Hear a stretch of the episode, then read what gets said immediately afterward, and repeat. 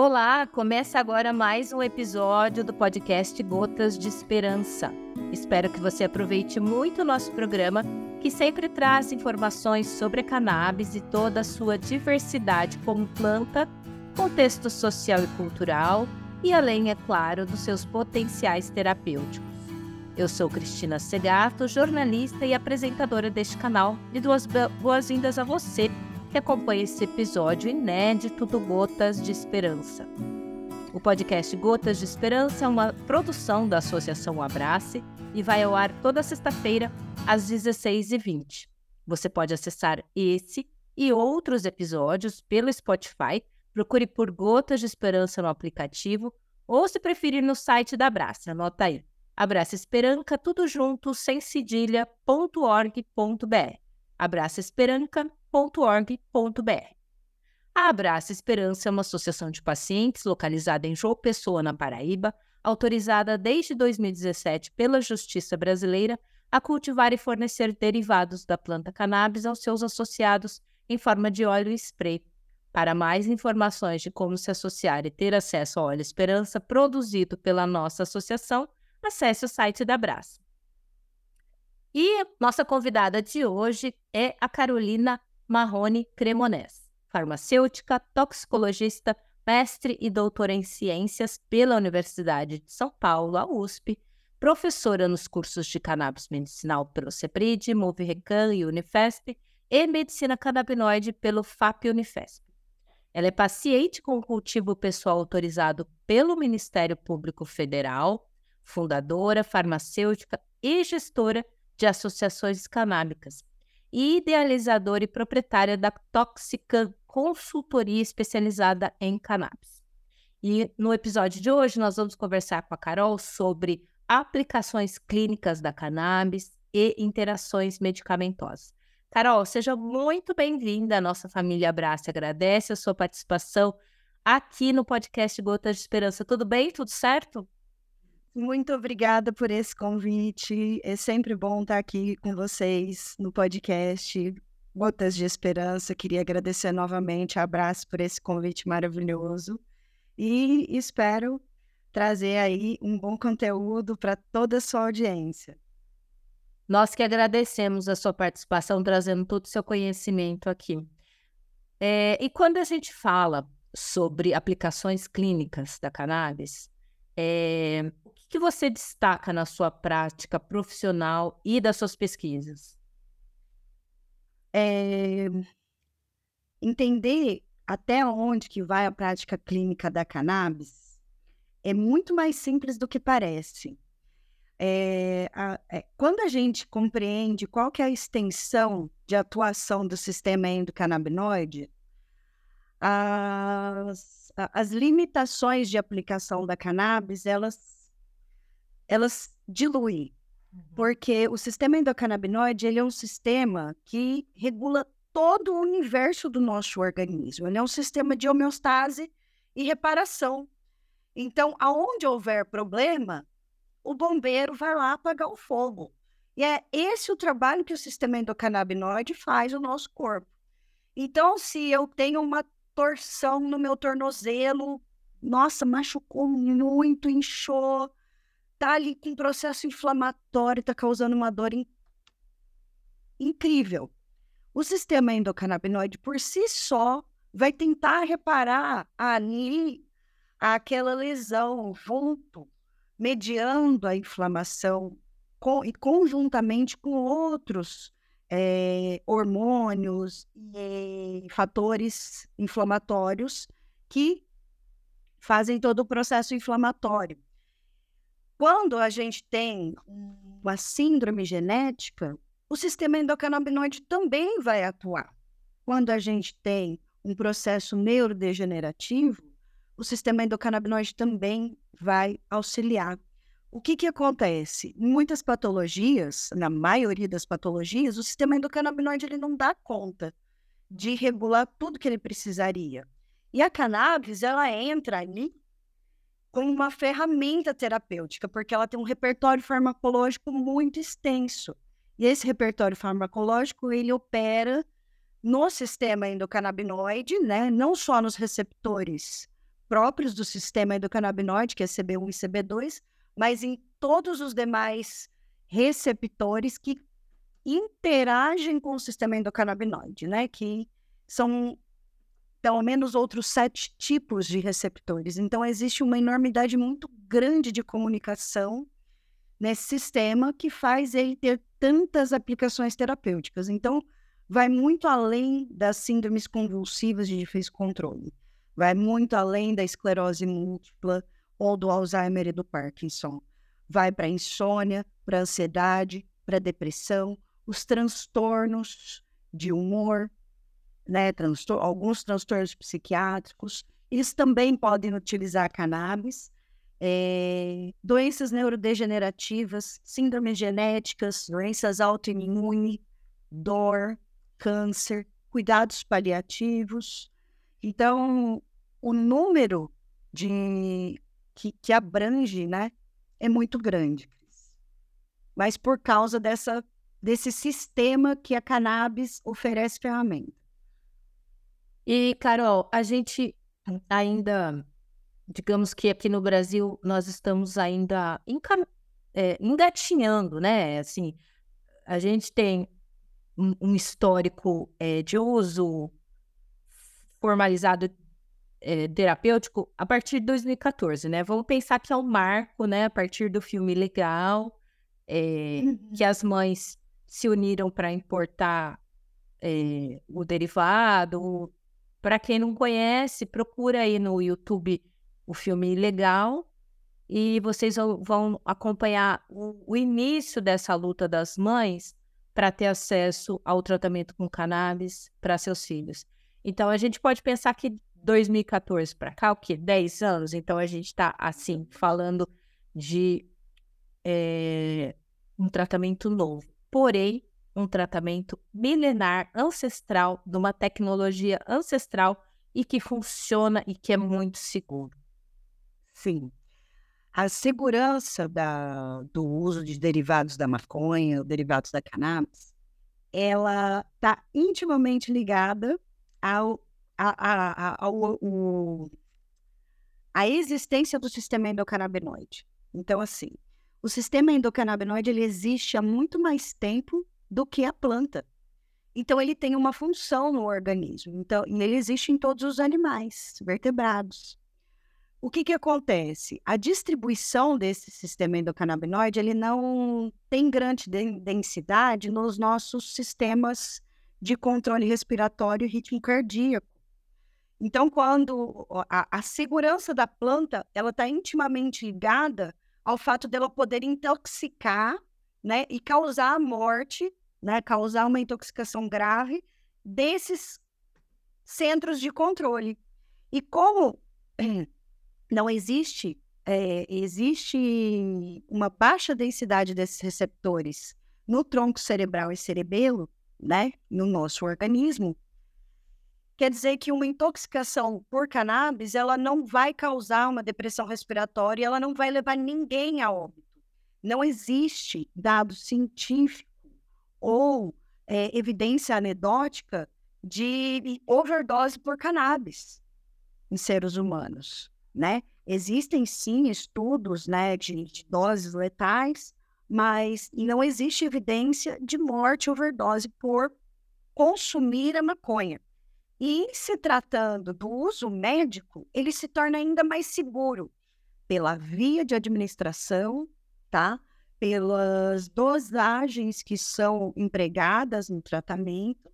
Então, dificilmente uma sobredose dessa medicação, né, desse preparado, ele vai causar um efeito colateral grave ou vai é, trazer um malefício importante para essa pessoa né? Existem sim os casos de sobredose, e eles podem ser tratados e administrados com segurança, mas não é um, um produto que causa a morte em si, como acontece até com a aspirina. Se você, você existe overdose por aspirina, existe overdose de dipirona, existe overdose de paracetamol, mas não existe overdose de maconha. Então, assim, os as evidências científicas, elas, elas falam por si só, né? E hoje o, o, o mundo da cannabis, elas, a produção científica está a todo vapor. Há três anos atrás, eu levantei que existiam 25 mil artigos publicados no PubMed, que é uma base de dados internacionais de biotecnologia e ciências biomédicas, né? E hoje existem 32 mil artigos sobre cannabis, sistema endocannabinoide, uso médico da cannabis, fitocannabinoide. Quanto mais é, é, palavras você adiciona né, na sua busca, mais artigos você encontra. Então, isso deixou de ser eu acredito na cannabis. Não, é a ciência que mostra que a cannabis ela é sim um tratamento seguro. E a cannabis ela, foi, ela é utilizada pelo homem há mais de 10 mil anos. O sistema endocannabinoide existe há pelo menos 600 milhões de anos. Então, ela é uma planta que evoluiu com o homem, que serviu para o homem, tanto para uso ritualístico, social, como médico, de mais de 10 mil anos. A gente tem mil funções para cannabis que vão muito além do uso médico. Então, é uma planta milenar, ela é fonte de, da, da nossa evolução também, assim como os animais evoluíram com a gente, as plantas também evoluíram com a gente, servindo para um propósito. E essa é a maconha. A maconha ela tem menos de 100 anos de proibição. E acredito que vocês já devam ter falado sobre a história da proibição aqui. E vocês já devem estar sabendo que a proibição foi uma decisão política. Não é porque ela era uma droga que matava como a heroína, e a cocaína e a morfina, enfim. Foi uma decisão política pauteada por um falso moralismo e interesses econômicos muito escusos. Então, falar sobre a cannabis envolve tudo isso. É, e também racismo, né? É uma, uma pauta Sim. bastante racista, né? A proibição. A proibição é, é assim: a guerra não foi contra as drogas, a guerra é contra as pessoas. E pra, mas como você não pode criminalizar uma cor, você criminaliza um costume, você criminaliza uma tradição, milenar desse povo. Então, você passa a perseguir o povo com uma justificativa de uma planta que não, não causa a morte de ninguém. Enfim, todo um viés aí equivocado que a gente tem trabalhado muito arduamente há pelo menos aí 10 anos para tentar é, explicar que focinho de porco não é tomada e soltar essa planta, libertar essa planta dessas amarras né, sociais e políticas que ela está presa. Exatamente. E vamos falar então sobre interações medicamentosas, porque é, muitas pessoas que iniciam o tratamento com os derivados, com os fitocannabinoides, já vêm de alguma doença crônica, já usam medicamentos é, para algum tipo de de doença crônica, seja um, um, ansiolítico, um antidepressivo, um anticonvulsivante, enfim, a, aquela série de classificação de, é, de medicamentos, né, cardíaco, para quem tem pressão alta, enfim. Como é que funciona essa, essa relação de interação medicamentosa? Eu posso continuar usando meus medicamentos e, to, e fazer o uso da cannabis? Como que funciona isso? Elas elas impactam o tratamento desse paciente? Como que funciona essa interação? Bom, Cris, a partir do momento que o paciente ele começa, ele tem a indicação de usar cannabis, primeiramente, ele nunca vai interromper tratamento medicamentoso nenhum para começar a usar cannabis. A gente sempre começa a usar cannabis junto com o tratamento que a gente está fazendo junto com o médico, tá? e a gente vai acrescentando a cannabis para melhorar, para complementar o tratamento da sua patologia. O que, que a gente uh, orienta, né? E o espaçamento entre o uso da cannabis e o uso de outras medicações. Então, se, por exemplo, você tem o hábito de tomar as suas medicações logo antes do café da manhã ou após o café da manhã, é importante você aguardar aí pelo menos uma hora e meia até duas horas para fazer o uso da cannabis, para a fim de evitar, tá? Potencialização de efeito dos medicações ou potencialização de efeitos adversos dessas medicações, porque a cannabis ela também é metabolizada pelo fígado. Igualmente, as infinitas medicações que a gente usa no nosso dia a dia, né? Então, por ser ambos metabolizados pelo mesmo órgão, a gente precisa é, dar um espaçamento, porque existe a chance da gente potencializar efeitos uh, terapêuticos dessas medicações e causar alguns efeitos adversos nessa interação, mas efeitos adversos muito brandos, tá? Tipo poten potencialização de uma sonolência, uh, um aumento de apetite, né? Como acontece no uso de antipsicóticos, anticonvulsivantes, a gente fica sonolento, a gente tem um aumento de apetite. Então, a cannabis, quando consumida junto com essas medicações, ela pode dar um pouquinho mais de sono, né? Um pouquinho mais de fome. É... Veja bem, as interações elas acontecem, mas os efeitos dessas interações eles são muito brandos, tá? E são manejáveis e eles tendem a desaparecer com o ajuste de dose. Então, isso é algo que vai ainda tomar algumas semanas até você chegar à sua dose ideal, mas com essas interações e é que também muito brandas e muito seguras, né, pela própria fisiologia da, e, e, e farmacologia da cannabis, né? Fisiologia do nosso sistema endocannabinoide e farmacologia da cannabis. Então é como assim, a gente está tomando um anticonvulsivante, ele está agindo ali a nível do sistema nervoso central mas ele também não é suficiente para conter todas as crises convulsivas. A cannabis vem, interage num sistema que ajuda a regular o sistema que já está em trabalho, né? E complementa assim o tratamento. É por isso que muitas vezes a gente consegue reduzir ou tirar algumas medicações, porque a cannabis entrou no lugar dessa medicação e fez o efeito e por ela ser mais segura do que as drogas que a gente tem hoje disponível na farmácia, né, ela acaba tomando um papel central no tratamento muitas vezes. Lógico, ao longo do tempo, em condições possíveis e sempre com acompanhamento médico ou de prescritório habilitado, hein, pessoal? sistema endocannabinoide não é só para o ser humano, tá? Então, nossos nossos irmãozinhos pets eles podem utilizar também, com as mesmas ressalvas.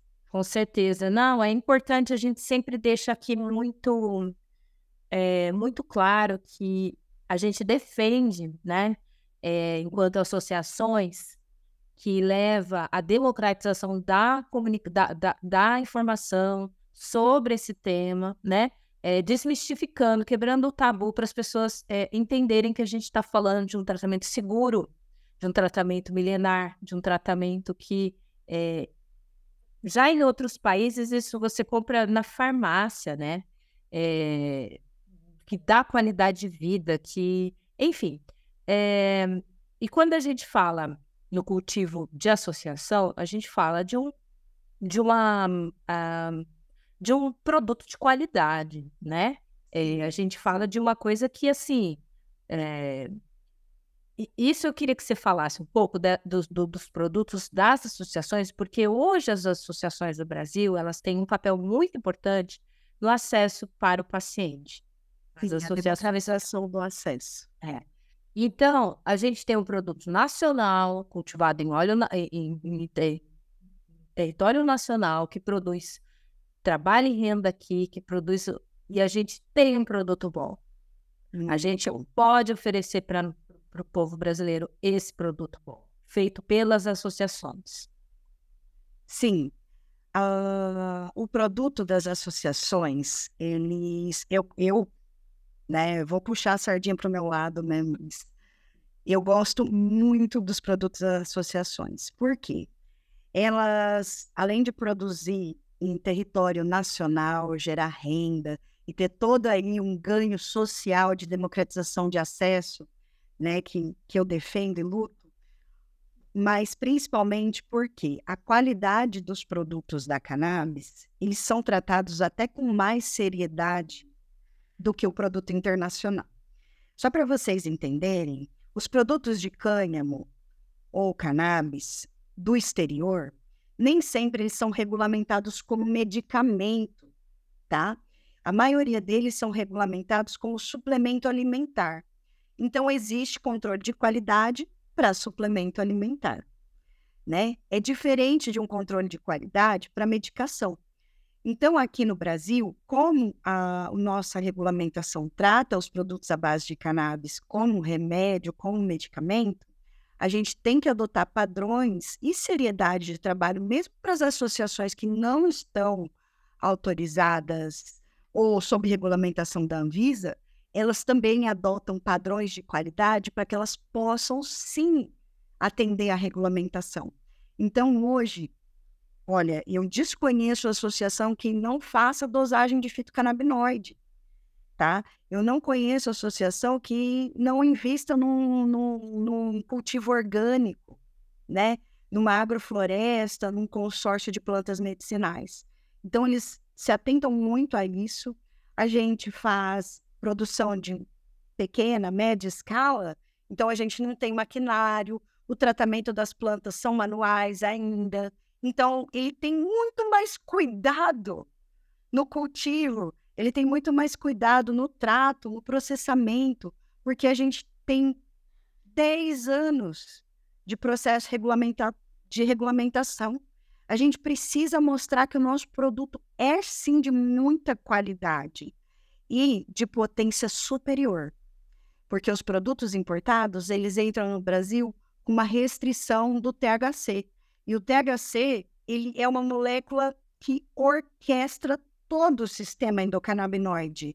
Ele é como se ele fosse o, o líder do bando. Então, ele dá nota para todos os outros 150 canabinoides e mais os terpenoides, alcaloides que estão naquela molécula, ele dá a letra para todo mundo harmonizar. Então, a gente produz esses, é, a gente, as associações, elas produzem esses produtos com altíssima qualidade de THC. Isso não vem do exterior. E é o THC que trata demência, é o THC que promove, promove neurogênese, que promove neuroproteção. Então, para o tratamento de síndromes neurodegenerativas, para o tratamento de Alzheimer, Parkinson, que isso é, é, é um recurso maravilhoso. No... E tratamento de dor, né, gente? THC é carro-chefe no tratamento de dor. Quantos milhares de brasileiros não vivem com dor? Então, assim, além de ter uma altíssima qualidade, porque a gente precisa provar o tempo todo para as agências regulamentadoras, o Ministério Público, que a gente está fazendo trabalho sério, que a gente está usando a maconha para fim médico, que a gente está produzindo, está cultivando uma matéria de qualidade superior em um produto ainda mais efetivo. Então, olha, é, eu sou grande fã. Eu ajudo a fundar associações, não é uma, não é duas, são muitas. E eu trabalho junto com elas, que é para garantir a qualidade desses produtos. Então, para quem tem dúvida, procure a associação mais próxima. Tem cidades que existem quatro associações, três associações. Hoje, existem mais de 100 associações espalhadas no Brasil inteiro. Procure a associação mais próxima, pede para conhecer, veja papelada, tá? Veja documentação. Então, veja a validade disso, põe a mão na planta, vão atrás e quem quiser entrar em contato para conversar mais sobre isso, pode me procurar no meu Instagram, mandar um direct, eu estou respondendo. Eu vou deixar aqui anotado para vocês o meu Instagram e o meu contato, que a gente pode conversar mais sobre essa, esses passos de regulamentação e qualidade, garantia da qualidade para associações. Muito bem. Pegando o gancho aí na sua resposta, eu queria falar um pouco sobre é, os principais desafios legais e éticos que são enfrentados pelos profissionais que lidam com a cannabis de uso terapêutico e como você aborda na sua prática essas questões.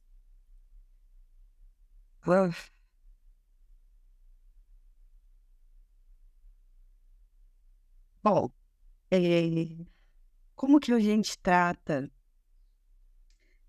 a ética, a, a, a, a regulamentação né, é, de uma construção coletiva que foi necessária, não foi planejada, né? A, as pessoas precisavam de acesso e quem deu acesso a elas foram as pessoas que implantavam uma ilegalidade, que ensinaram tudo isso. Conforme essa história vai crescendo e mais pessoas vão tendo acesso, elas se sentem injustiçadas e deixadas de lado pelo governo que não ajuda, né? Que não ajuda, que não dá acesso, que não permite. Então a gente se reúne enquanto sociedade civil, né, para peticionar junto ao governo que eles se manifestem e que eles nos permitam então, né, é, plantar para dar acesso.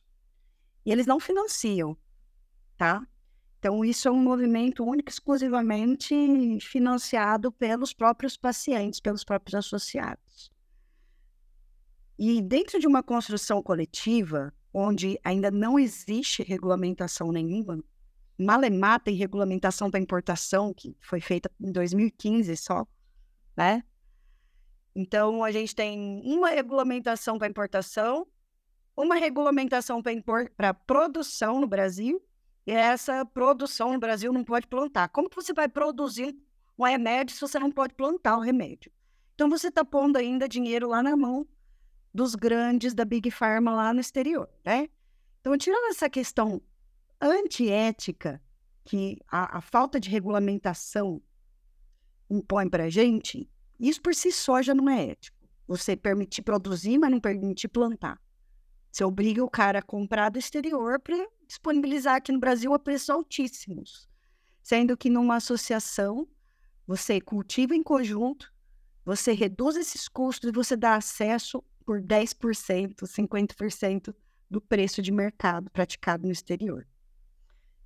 E é, a construção coletiva, ela Cada uma vai adotar uma maneira de trabalhar. Mas o que, que é importante, o que, que deve ser fator comum em todas as associações para que a gente avance e, é, dentro de uma regulamentação?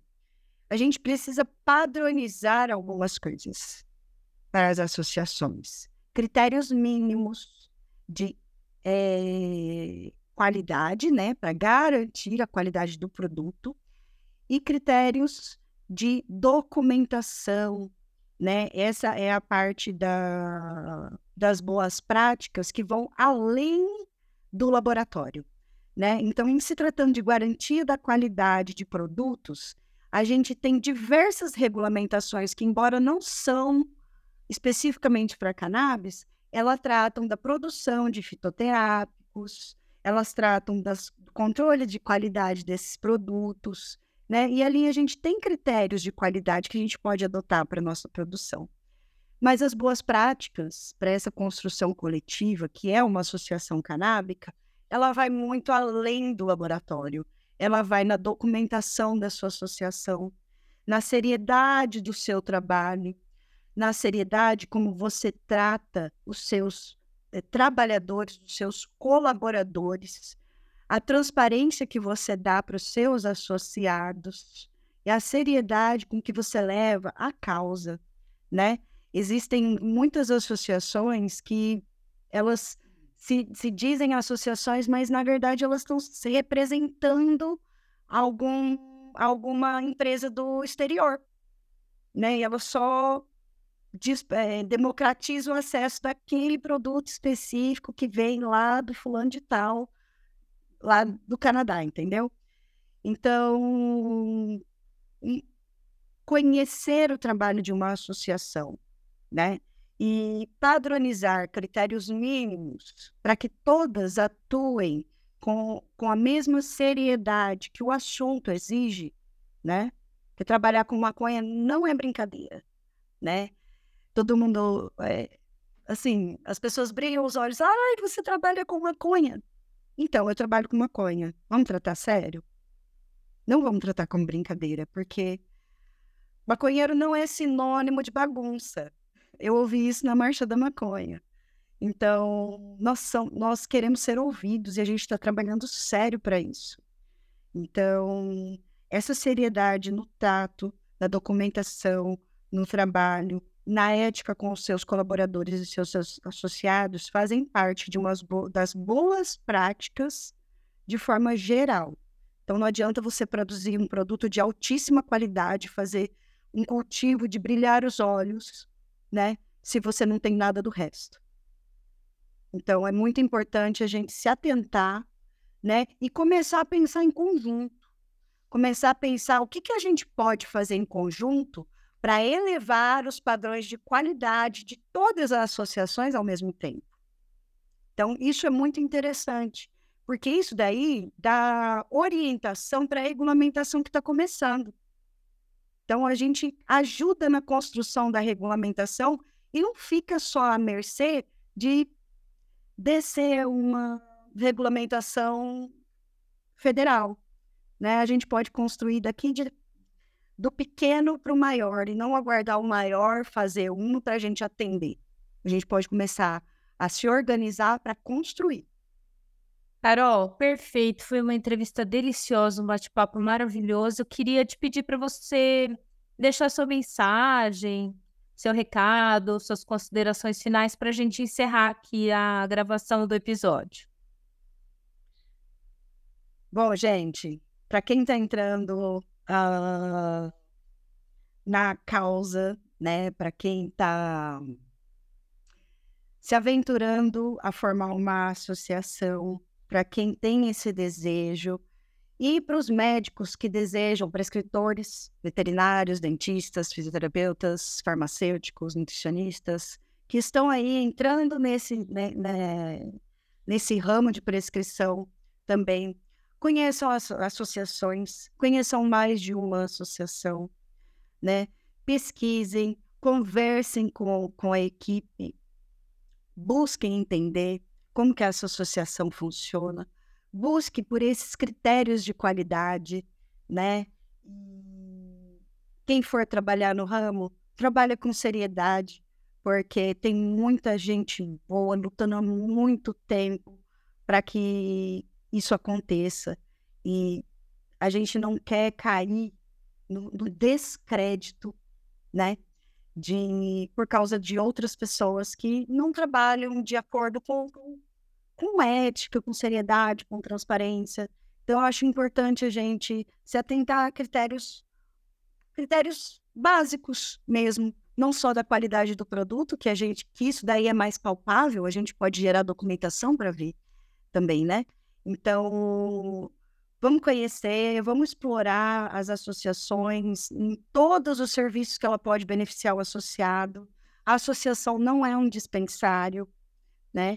E não dá para brincar de ser associação. A associação é trabalho sério, é trabalho de muitos anos e de gente muito engajada em fazer acontecer o acesso democrático à população que nunca teve acesso. Porque a cannabis ela é regulamentada, mas para quem consegue importar, para quem consegue comprar de drogaria. Quem não consegue, não faz uso.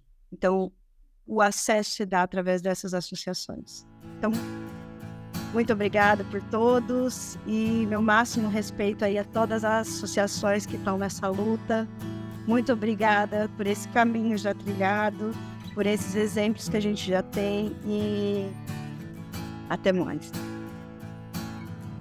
O Gotas de Esperança podcast é produzido pela Associação Abraço, trazendo entrevistas e debates sobre o cenário do uso da cannabis terapêutica no Brasil.